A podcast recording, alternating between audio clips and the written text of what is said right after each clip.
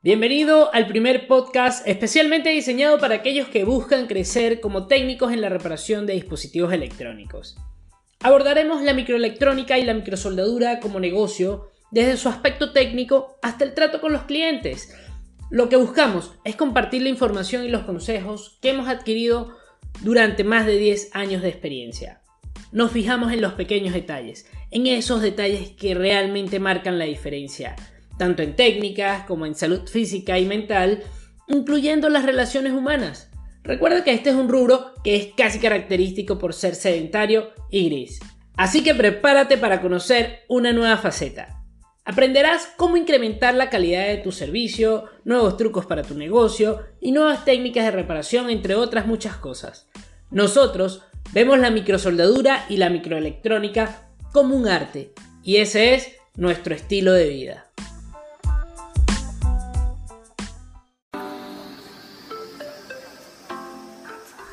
Hola, ¿cómo estás? Mi nombre es Juan Pablo Bielma y esto es el podcast Fixi de Apple Fixi.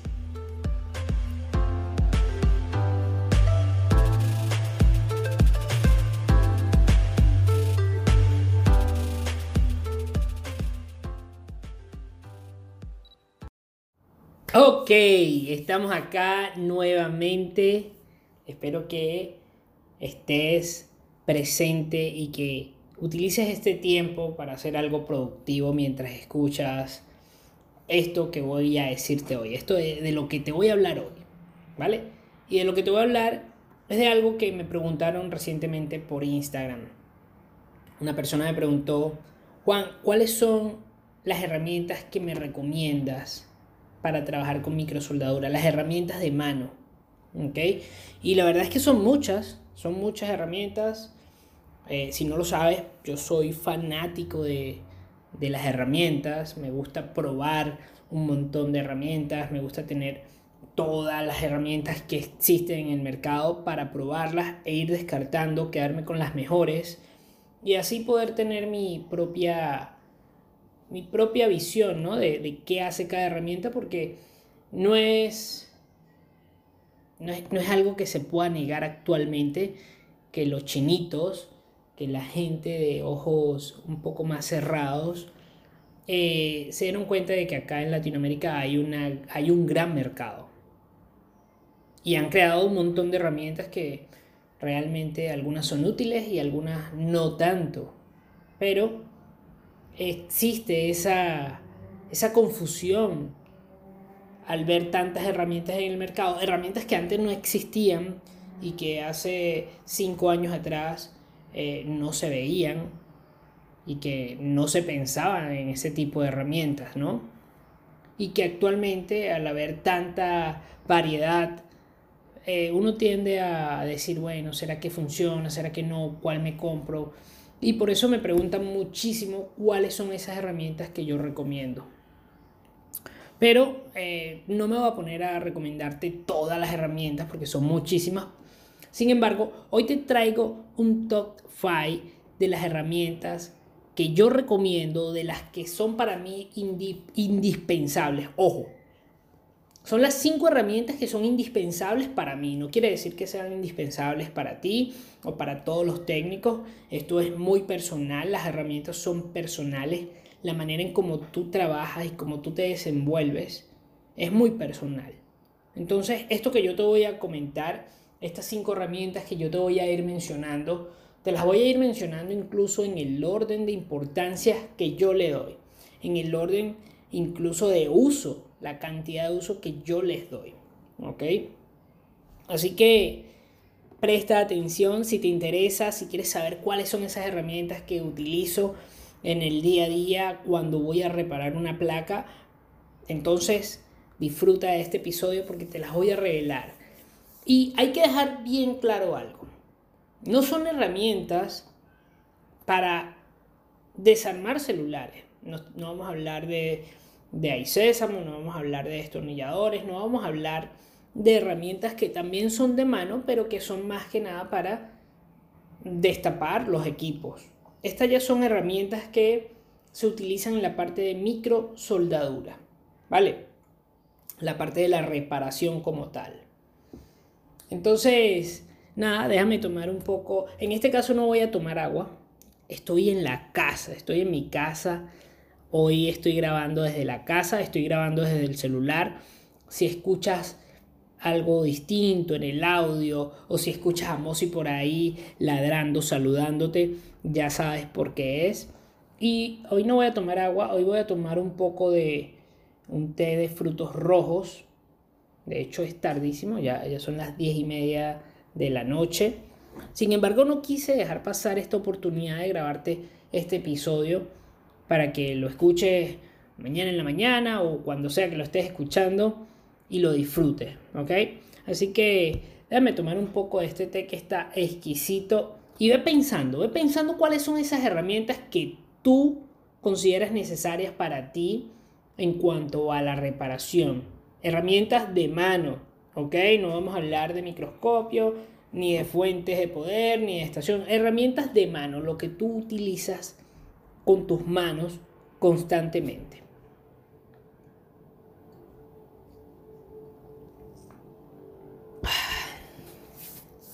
Bueno, vamos a ver, vamos a ver si coincidimos en algunas de esas herramientas. Te repito, esto es muy personal, son las que yo te recomiendo.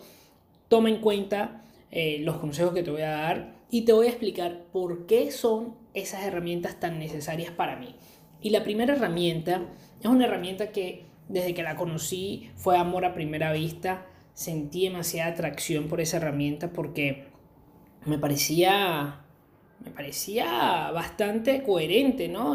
lo que me ofrecía. Y cuando la pude utilizar por primera vez, efectivamente hacía su trabajo a la perfección. ¿Ok? Pero también me di cuenta de que hay que saber utilizarla. Si no sabes utilizarla, simplemente no vas a sacarle el máximo provecho. Y esto es una herramienta que es dos en una. ¿Ya? Son dos herramientas en una. ¿Por qué? Porque dependiendo de cómo tú la utilices, podrías sacarle el doble del provecho. ¿Y cuáles son estas dos en una? Son la 007 y la 008. Sí, tal cual. Así es el nombre. 007 es una herramienta y 008 es otra herramienta. Por si no la conoces, te hago una breve descripción. Sé que vas a tener que imaginártelo, ¿ok? Pero es muy conocido en el mercado actualmente. Hace 3, 4 años eso no existía. Eso salió recientemente, hace ese tiempo aproximadamente, y vino a cambiar el juego. ¿Ok? La 007 es una especie de de, de Galfior, ¿no? Una media luna, imagínate una media luna que tiene una especie de filo bien definido que te permite eh, atravesar entre los componentes. Puedes pasar con ese filo entre componentes, no importa si están muy unidos, no importa si están muy separados, pasa perfecto. En el 95% de los componentes pasa la 007. Cuando digo de que pasa, me refiero a que tú puedes utilizar esa herramienta como una cuchilla que te permita cortar la resina, ¿ok? Que te permita cortar la resina fácilmente, tanto la resina dura como la resina un poco más blanda. Y la 007 es una de esas herramientas que son indispensables. Yo podría utilizar tranquilamente la 007 para todo, para quitar resina, para levantar componentes, para lo que sea, para lo que sea. Tú me das a mí una 007 y yo hago magia. Y sé que tú también podrías hacer esa magia si aprendes a utilizar esa herramienta adecuadamente. Y la 008 es el complemento, es el complemento de esa herramienta. Son puntas, son simplemente puntas que vienen con un mango, una, una especie de lápiz, por decirlo así. Imagínate un lápiz donde colocas una punta en una extremidad, pero ese mismo lápiz también tiene la posibilidad de colocar otra punta en otra extremidad. Y esa otra punta, que se llama 008, tiene una forma totalmente distinta y también sirve para quitar resina, pero más que nada sirve para quitar la resina que está en la superficie de la placa. Por ejemplo, cuando levantas una memoria NAND, cuando levantas un procesador, que hay resina por debajo, esa resina hay que eliminarla. Y la 007 podría funcionar perfectamente para eso, pero no está diseñada para eso. Para eso se diseñó la 008. Entonces cada herramienta está diseñada con un propósito, aunque te repito, con la 007 podrías hacer absolutamente todo. Desde quitar la resina antes de levantar el componente y luego limpiar, incluso levantar el componente con la 007 y luego limpiar esa resina con la misma 007. Mi recomendación es que la resina que está debajo del componente, ejemplo, repito, CPU, NAND, Wi-Fi, baseband de iPhone 7, esos componentes que tienen resina en la parte de abajo, en la superficie, utiliza la 008 para limpiar esa resina. ¿Ok? Esta es la herramienta por excelencia que yo te recomiendo que utilices a diario. La 007 y la 008. Si colocas una de cada una de esas puntas en las extremidades del mango, vas a tener una doble herramienta brutal que te va a ayudar en el día a día. ¿Ok? Y como te estarás diciendo, bueno, pero ¿cómo que levantas los componentes con la 007? Pues sí, es una técnica que utilizo para remover los componentes de una manera incluso mucho más fácil. Tan sencillo como que podría y hago literalmente levantamientos de CPU con 007. Tal cual, puedo levantar un CPU con una 007. De hecho, es como los levanto, así es que me gusta. Una NAND la levanto con una 007 y con muchas otras técnicas, pero es para que te hagas una idea más o menos de lo brutal que es la 007, lo versátil que puede llegar a ser. ¿Ok? Ahora, tomando en cuenta esto, hay componentes que vas a tener que levantar y que no vas a poder tomarlos con la 007 porque es como un Garfield. Entonces vas a necesitar ejercer una presión sobre el componente para extraerlo. Y ahí entra la segunda herramienta necesaria. Y estas son las pinzas curvas. Pero no cualquier pinza curva, son esas pinzas de titanio que son ultra delgadas. Esas pinzas súper delgaditas, livianas, las vas a encontrar en colores azules, las vas a encontrar en colores grises. Son súper, súper livianas y sus puntas son muy, muy delgadas. ¿Ok? Estas pinzas son exclusivas para extraer componentes, circuitos integrados. Pero, como te digo, yo puedo levantar esos componentes con una 007. Pero aún así, por ejemplo, si quiero levantar un capacitor o una resistencia, que son componentes muy pequeños y que con una 007 no voy a poder sujetarlos, ahí es cuando entra en juego tener una pinza, una pinza ultra delgada. ¿Ok? Yo no voy a decir marcas, yo no voy a decir eh, nada de eso porque puedes tener pinzas de distintas marcas que te van a servir y puedes tener, eh, aunque la 007 y la 008 son diseñadas por Kianli, ¿ok? Esa marca es la que reina en el mercado con esa herramienta. 0007, 007 y 008. ¿okay? Ahora, pinzas.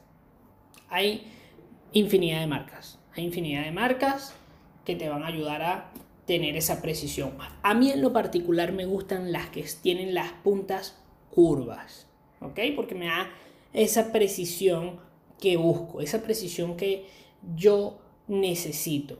Con unas pinzas rectas, con las puntas rectas también podría hacerlo, sí, pero con las pinzas curvas para mí es mucho más cómodo. Yo te recomiendo que empieces con pinzas curvas, ¿ok? Si se te hace fácil con las pinzas de punta recta, genial. A mí me gusta más con las puntas curvas. Ahora, ¿para qué más podríamos utilizar las pinzas? Bueno, las pinzas, como te digo, vas a sujetar componentes muy pequeños capacitores, resistencias, filtros, pero también te va a servir para, para sujetar los jumpers, el cable del jumper cuando estás colocándolo, cuando estás soldando un cable, un filamento tan pequeño como son los cables que se utilizan para hacer jumper necesitan ser sujetados con algo y la 007 en este caso no me va a funcionar. Así que la pinza juega un papel sumamente importante y por eso está en la segunda posición. Aunque, aunque aquí voy a hacer un inciso y es una pinza con puntas rectas que me encanta es la Ainis, no sé cómo se pronuncia. Es una pinza también diseñada por Kianli. Kianli para mí es una de las marcas top en este mercado, en este rubro de creación de herramientas. Tienen una calidad, tienen un diseño. Se ve que se esfuerzan por crear herramientas que de verdad funcionen.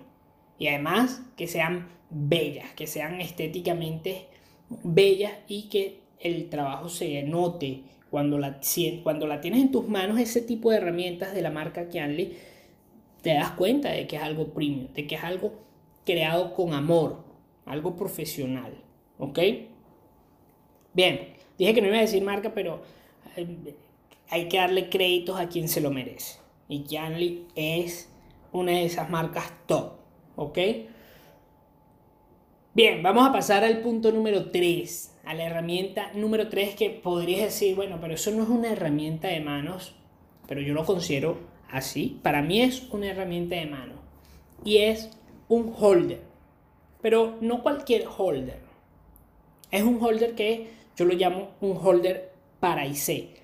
Y si no sabes qué es un holder, te voy a explicar rápidamente. Un holder es esa prensa ese lugar donde tú colocas la placa, la tarjeta lógica, el motherboard o como lo llames en tu país, para trabajar cómodamente, para tener a la placa sujetada, firme. Yo no trabajo con placas en el manto, en el aire, no me gusta trabajar así, entonces yo siempre recomiendo un holder, ¿ok?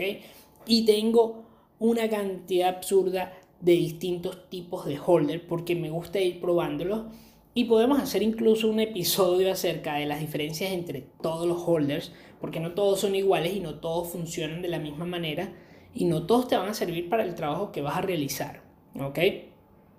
Pero el holder para IC es un holder que es prácticamente universal, tiene una perilla que va girando y va abriendo y cerrando y de acuerdo al tamaño de la placa, en algún punto se va a ajustar y va a sujetar cualquier placa de iPhone, de cualquier modelo.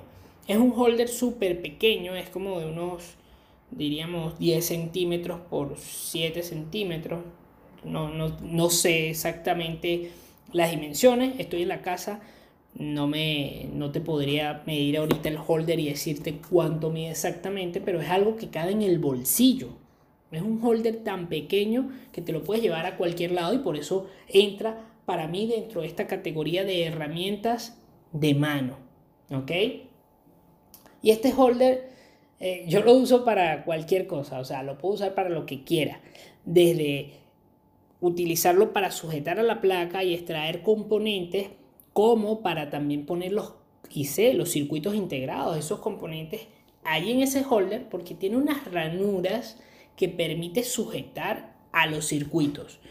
De ahí los limpio, ahí hago todo. Con ese holder puedo hacer literalmente todo. Em, la marca no la recuerdo en este momento. Es lo de menos. Es, una, es un holder de color negro.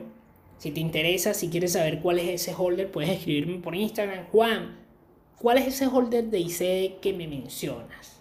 Y yo te mando una foto así podemos estar también en comunicación y si tienes alguna otra pregunta, algo que te gustaría que te responda en este podcast, me lo preguntas, aprovechas y me preguntas también y créeme, voy a hacer un episodio con esa pregunta. El holder para IC es fundamental porque, como te digo, yo no podría estar limpiando, removiendo resina, extrayendo componentes, o sí podría, pero prefiero y mi elección es no hacerlo en el aire. Es como un paciente. Cuando tú llegas al médico, cuando tú llegas a la clínica, al hospital, y quieres que te atiendan, quieres que te atiendan en una cama, quieres, que esté, quieres estar seguro en un lugar, en una camilla, en una, una zona segura. No te, no te gustaría que te atiendan en el suelo, ¿cierto? Bueno, es lo mismo con la placa. El holder es esa camilla especial para poner al paciente, que es la placa, y trabajar tranquilamente para evitar esos accidentes. ¿Ok? Entonces, este holder para IC, que es tan pequeño, para mí es fundamental. Lo dejo en la posición número 3, ¿podría trabajar sin él? Sí, pero como en este caso estamos hablando de las herramientas que yo recomiendo y que considero son necesarias para la microsoldadura, ahí tienes el holder para IC. Y acto seguido pasamos a una herramienta muy personal, una herramienta que no es que te la vaya a vender una marca como tal, es una herramienta que descubrí hace un par de años atrás, podría decir dos años y medio, tres, no, no lo tengo claro aún, pero cuando lo descubrí fue brutal.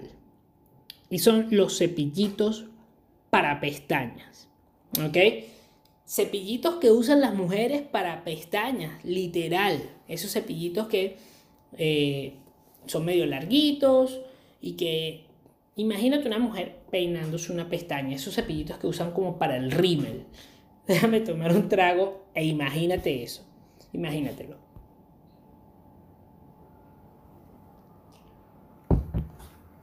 No sé cómo le llamen en tu país, pero son esos cepillitos Pregúntale a tu hermana, a tu mamá, a tu esposa o pon en, Google en algún lado cepillitos para pestañas. Y cuando los veas vas a saber de qué te estoy hablando. Esos cepillitos son los que yo utilizo para limpiar las placas. ¿Ok? No puedo vivir sin ellos. No puedo trabajar sin esos. No puedo.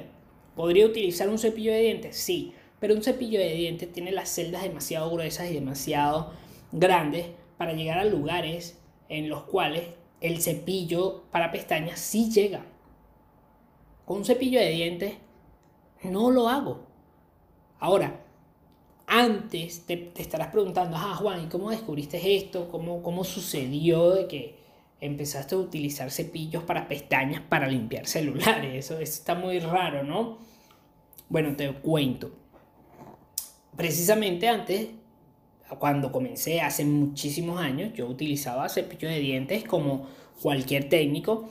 Lo que te van diciendo, usa un cepillito de dientes que tengas por ahí tirado y con eso limpias. Sí, perfecto.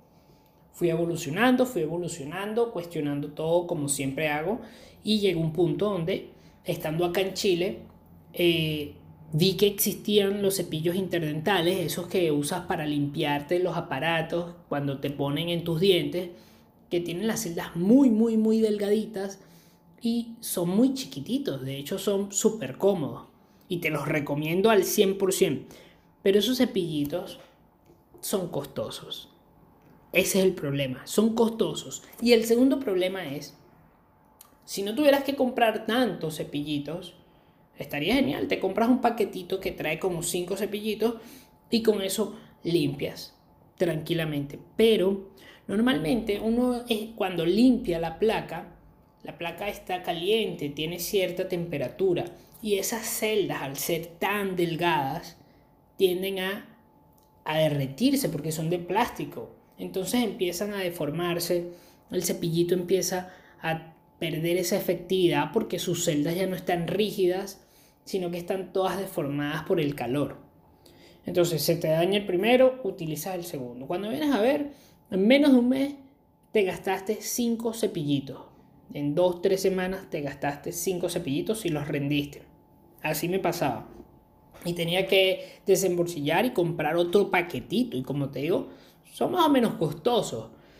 Ojo, encontré variedades. Hay montones. Con las celdas más largas, con las celdas más, más pequeñas si vas a una farmacia y buscas cepillos interdentales, vas a encontrar que hay variedades. Pero todas tienen ese efecto de que son caras y de que las celdas terminan derritiéndose. Bueno, en la búsqueda, en la búsqueda, en la búsqueda, me doy cuenta de que existen estos cepillos que se parecen mucho, pero que son para pestañas que utilizan las mujeres. Y decidí comprar un paquetito también súper económico súper económico con lo que compraba un paquetito de 5 cepillos interdentales, podría comprarme 50 cepillos de pestaña. Y la ventaja es que las celdas no se queman. no se empiezan a derretir con el calor porque son un poquito más gruesas, pero son más firmes, son más duras. Entonces cuando le aplicas calor a la placa y luego vas a limpiarla, resulta que no se deforma.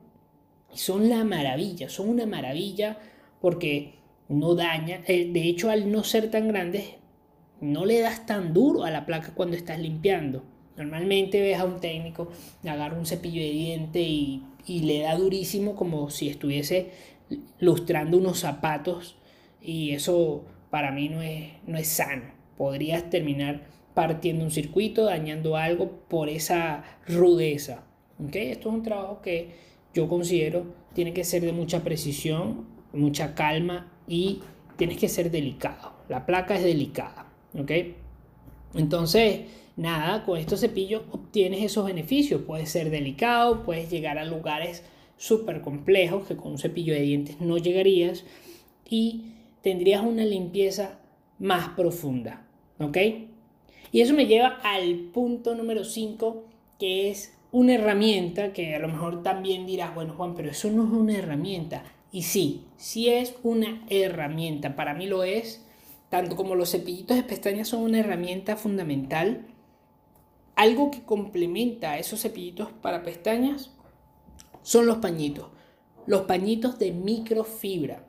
Son unos pañitos cuadrados de, una, de un material de microfibra, blancos, que no botan pelusa, que no dejan residuos y que cuando los utilizas, luego de haber limpiado con el cepillito, te da un acabado perfecto. Deja los circuitos relucientes, absorbe toda la grasa, absorbe toda la humedad, absorbe todo y te queda perfecto.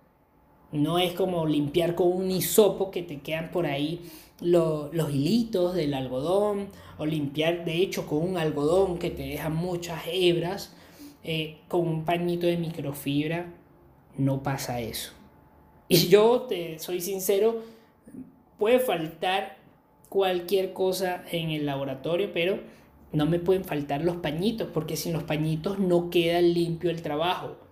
Y si no queda limpio el trabajo, yo no estoy tranquilo. Eso es como operar a un paciente y, y no limpiarlo. Los pañitos son como las gasas. Imagínate cuando un cirujano está operando y tiene gasas y está absorbiendo la sangre, está quitando los residuos, está usando las gasas para limpiar.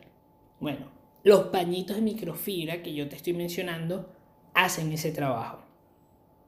Y sin ellos no puedo trabajar, no puedo, me siento indefenso, literalmente. Pero si tú me sueltas a mí con estas cinco herramientas, la 007, la 008, unas pinzas curvas, un holder para IC, unos cepillitos para pestañas y unos pañitos de microfibra, puedo hacer todo el trabajo. Por eso estas son las cinco herramientas que yo te recomiendo para trabajar con microsoldadura. Las cinco herramientas de manos que para mí son necesarias. Tal vez para ti no lo son, ponlas en práctica, búscalas si no las conoces, utilízalas o tal vez ya las estás utilizando y estarás de acuerdo conmigo de que trabajar sin esas herramientas ah, es prácticamente trabajar con las uñas. Y bueno, esto no se hizo para trabajar con las uñas, se hizo para trabajar como se debe. Y si tú, que me preguntaste cuáles son esas herramientas, estás buscando la manera de mejorar y ser más efectivo en tus reparaciones, pues aquí lo tienes, aquí tienes la respuesta. Estas son las cinco herramientas que yo te recomiendo que utilices día con día. Bueno, esto también da para, para hablar de otras herramientas que se pueden utilizar para desarmar celulares, herramientas que se pueden utilizar para mediciones. Si te interesa este tipo de información, déjamelo saber, escríbeme por Instagram, hazme las preguntas que tengas y con gusto te las voy a estar respondiendo. Bueno, Ozzy se portó bastante bien, no ladró, no hizo bulla, esperemos que el audio sea bueno. Y nada, te escucho y me escuchas en un próximo episodio. Espero que hayas hecho algo productivo mientras escuchabas esto. Tal vez una reparación, tal vez hayas hecho ejercicio, tal vez hayas trotado, lavado los platos o lo que sea, pero recuerda, cuando pongas este podcast siempre busca de hacer algo productivo y si lo utilizas mientras haces algo productivo, vas a tener el beneficio, vas a crecer, vas a aprender algo nuevo mientras estás haciendo algo que es productivo para ti. Un abrazo y nos vemos en un próximo episodio.